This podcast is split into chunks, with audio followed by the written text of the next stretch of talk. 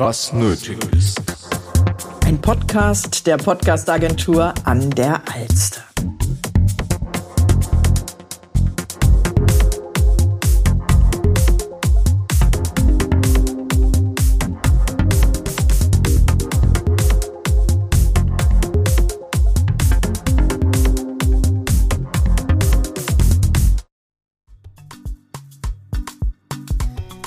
Vitamin Business, der Blickwinkel der Gen Z. Der Podcast für eine erfolgreiche Selbstständigkeit und für angehende Unternehmer. Hier werden die Themen Vitamin B, also die Relevanz des Netzwerkens, aber auch Themen des Unternehmensaufbaus und aktuelle Business-Trends vereint. David Heiderich, Agenturinhaber aus Hamburg und spannende Interviewpartner aus allen Generationen tauschen sich über traditionelle Werte im Geschäft neue Ansätze der jungen Generation aus. Diese Folge widmet sich dem Thema interne Kommunikation und zu Gast ist in dieser Folge Marie-Isabel Mönnig und vertritt das Unternehmen IFM. Viel Spaß beim Reinhören.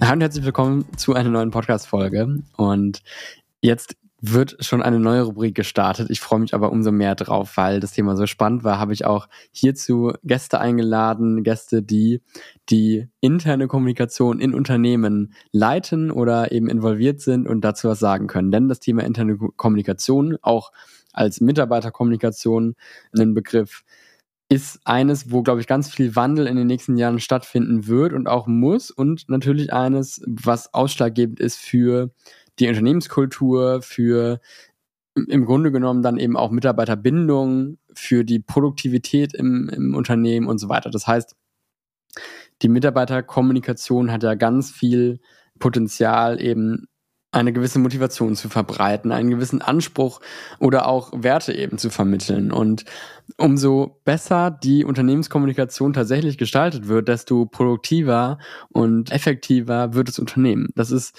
jetzt auf jeden Fall meine steile These hierzu. Bin aber auch gespannt, was die Gäste dazu sagen. Und wir werden jetzt eine Weile bei der Thematik bleiben, eben weil sie mich auch persönlich so begeistert und weil da glaube ich, auch ganz viel Potenzial ist, was neue Medien anbelangt. Beispielsweise jetzt das Thema Podcast gelangt auch immer mehr in die Abteilungen der internen Kommunikation.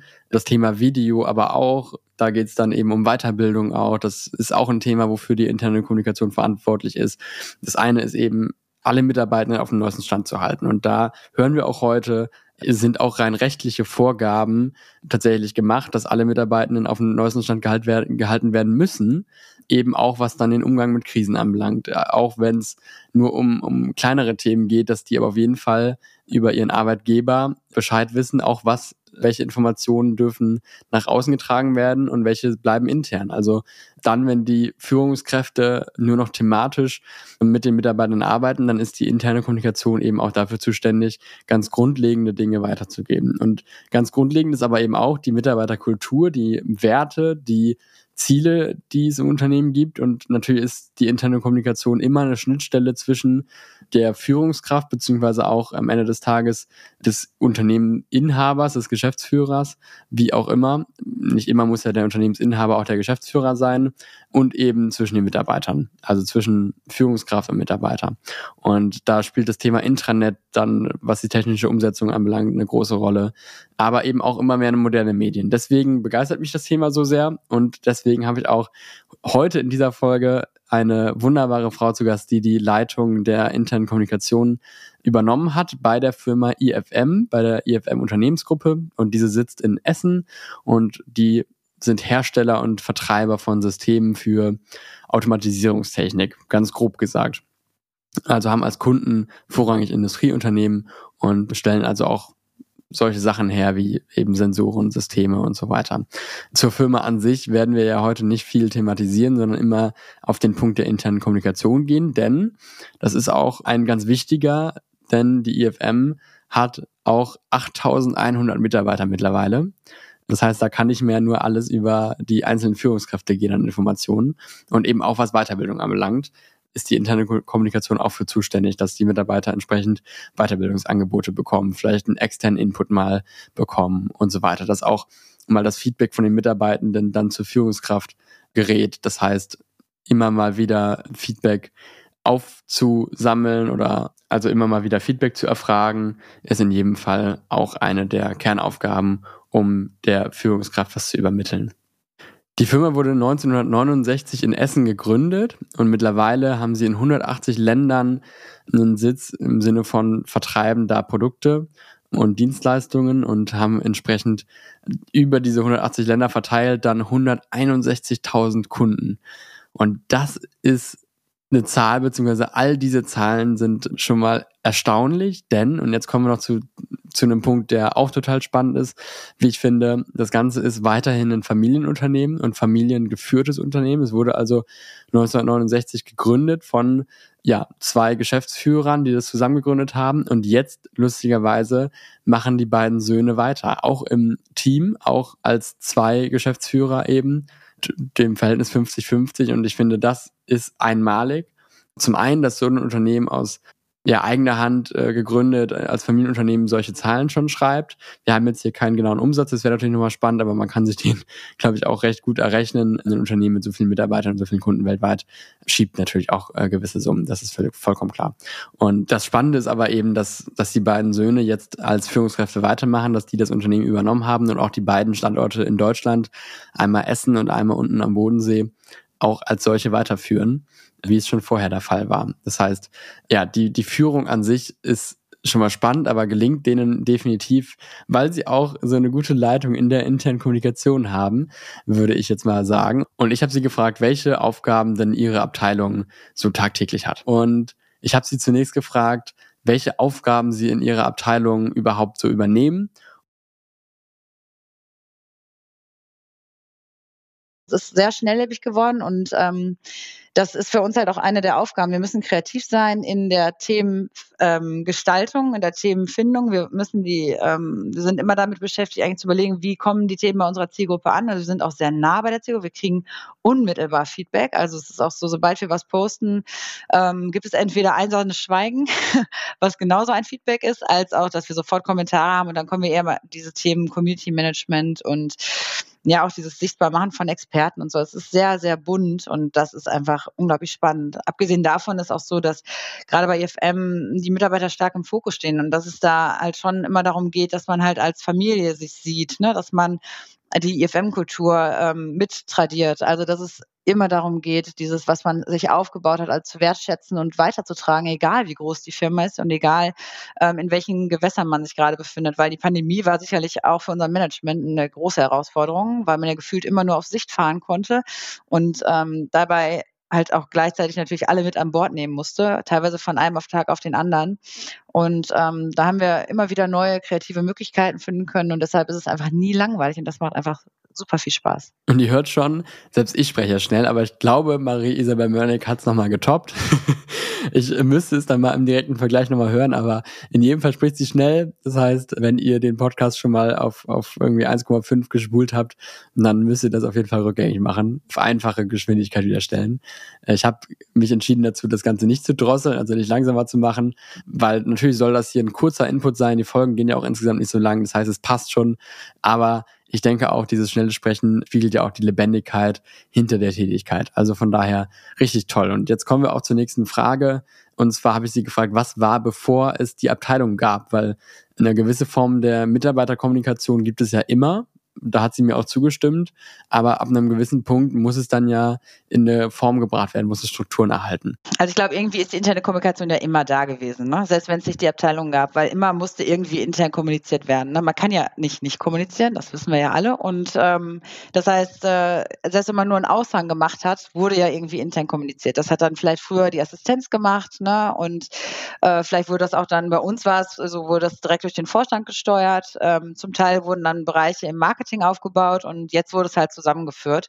Das hat sich halt äh, im Endeffekt so entwickelt. Ähm, deswegen glaube ich, es geht nicht ohne die interne Kommunikation. Für mich ist das, ähm, aber das bemerkt man ja auch in anderen Unternehmen, sonst hätten ja nicht eigentlich alle großen Unternehmen und auch viele kleine Unternehmen eine interne Kommunikation. Ab welcher Größe das Sinn macht, ist, glaube ich, äh, schwer zu beantworten. Das hängt total vom Unternehmen ab und von der Kultur. Ich glaube, ähm, es ist halt so, dass äh, wenn man das nicht mehr schafft, die Leute in einen Raum zu bringen und äh, denen dort alles zu sagen, dann ist natürlich so, dass man äh, auf jeden Fall auch irgendwelche Mittel braucht, um diese äh, um die Mitarbeiter zu erreichen. Ähm, und ich glaube, dass es immer gut ist, wenn sich ein Mitarbeiter, selbst bei einer kleinen Agentur, äh, Gedanken darüber macht, wie können wir denn bestimmte Inhalte den Mitarbeitern nahebringen. Ähm, ich glaube, das ist im Endeffekt sowieso so. Ich glaube, es gibt immer jemanden, der sich in selbst der kleinsten Unternehmung ähm, dazu berufen fühlt oder dazu berufen ist, dies zu tun. Und deshalb glaube ich, ist das einfach, es ist ein fester Bestandteil. Kommen wir zu Business Insights.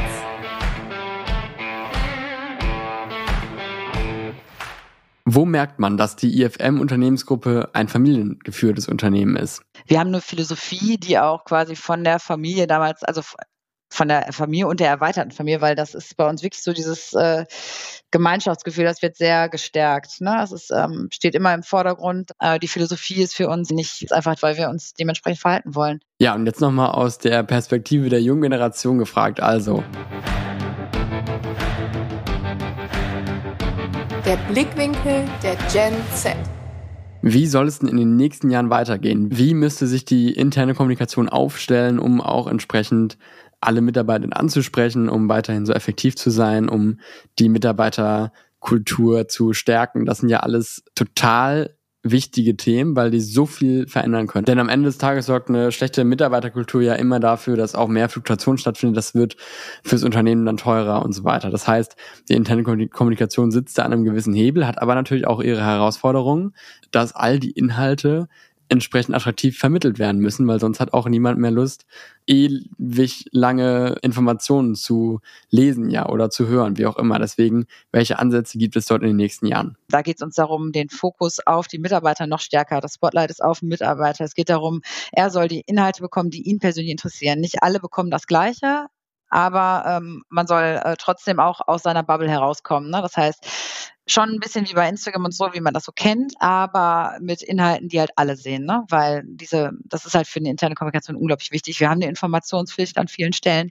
Wir müssen ähm, auch eine bestimmte, ist einfach unser Anspruch auch und natürlich auch rechtlich unser Anspruch. Und ähm, das heißt, äh, da versuchen wir einfach auch alle irgendwie abzuholen, genau. Und ähm, das heißt, wir wollen weg von dieser Gießkanne. Wir wollen natürlich die ähm, Logistiker und Produktionsmitarbeiter noch mehr abholen, noch mehr integrieren. Also wirklich nicht eine, eine ich sag mal, zwei Wegestrategie fahren, sondern wirklich alles auf einem äh, auf einer Plattform stattfinden lassen, äh, mit natürlich dem jeweiligen Schwerpunkt. Ne? Also wie gesagt, der Mitarbeiter steht im Fokus und ähm, gleichzeitig aber auch der Unternehmensgröße äh, natürlich Tribut zollen und ähm, auch Unternehmensdarstellung, solche Themen finden da Platz. Genau. Wenn ich jetzt aber überlege, was so die Trends sind, es hat sich so viel entwickelt in den letzten Jahren, dass ich immer denke, so, ähm, wie individuell soll es noch werden? Natürlich wollen wir da immer so eine, also es geht immer noch darum, man soll sich Teil eines Ganzen fühlen. Ne? Und das ist äh, ein Thema. Ja, und an dieser Stelle muss ich tatsächlich äh, die Folge beenden, damit es auch ein kurzes und knappes Format bleibt, so wie ihr es kennt. Marie Isabel Mönneck hat noch ganz, ganz viel weiter gesprochen, total spannende Punkte. Das heißt, das heißt, nimmt doch auf jeden Fall Kontakt zu ihr auf. Ich werde auf jeden Fall ihr LinkedIn-Profil in den Shownotes verlinken und auch die IFM-Internetseite natürlich. Das heißt, und das fand ich auch nochmal ein spannender Punkt, den, den sie gesagt hatte, gerade bei der internen Kommunikation gibt es ja keine Konkurrenz, was den Wissensaustausch anbelangt. Das habe ich auch gemerkt im Interview. Sie war da total offen, auch Dinge zu teilen. Wenn wir jetzt anderes aus der EFM-Gruppe thematisiert hätten, äh, spielt immer der Gedanke mit, okay, wer hört dir zu? Welche Insights könnten, äh, könnten Marktbegleiter für sich schon mitnehmen und so weiter. Da wird da ganz krass drauf geachtet, ne? welche Informationen gehen nach außen. Auch an dem eigenen Know-how und wie man es in der Firma umsetzt. Und bei der internen Kommunikation gibt es dieses Konkurrenzdenken gar nicht so. Das heißt, ja, fragt sie doch einfach, schreibt sie gerne an und hört auch gerne in die nächste Folge, wenn wir dieses Thema auch wieder aufnehmen. Ich freue mich drauf und danke auch nochmal sehr Marie-Isabel Mönnig von der IFM-Gruppe. Bis dahin. Das Thema der nächsten Folge wir bleiben bei der Rubrik interne Kommunikation und es wird sich ein anderes Unternehmen vorstellen und wir werden mit anderen Fragen Spannendes erfahren, weiterhin zu der Thematik interne Kommunikation. Ihr dürft also gespannt sein, ich freue mich drauf. Dieser Podcast wurde produziert von der Podcastagentur an der Alster. Jeden Donnerstag wird eine neue Folge veröffentlicht, überall dort, wo es Podcasts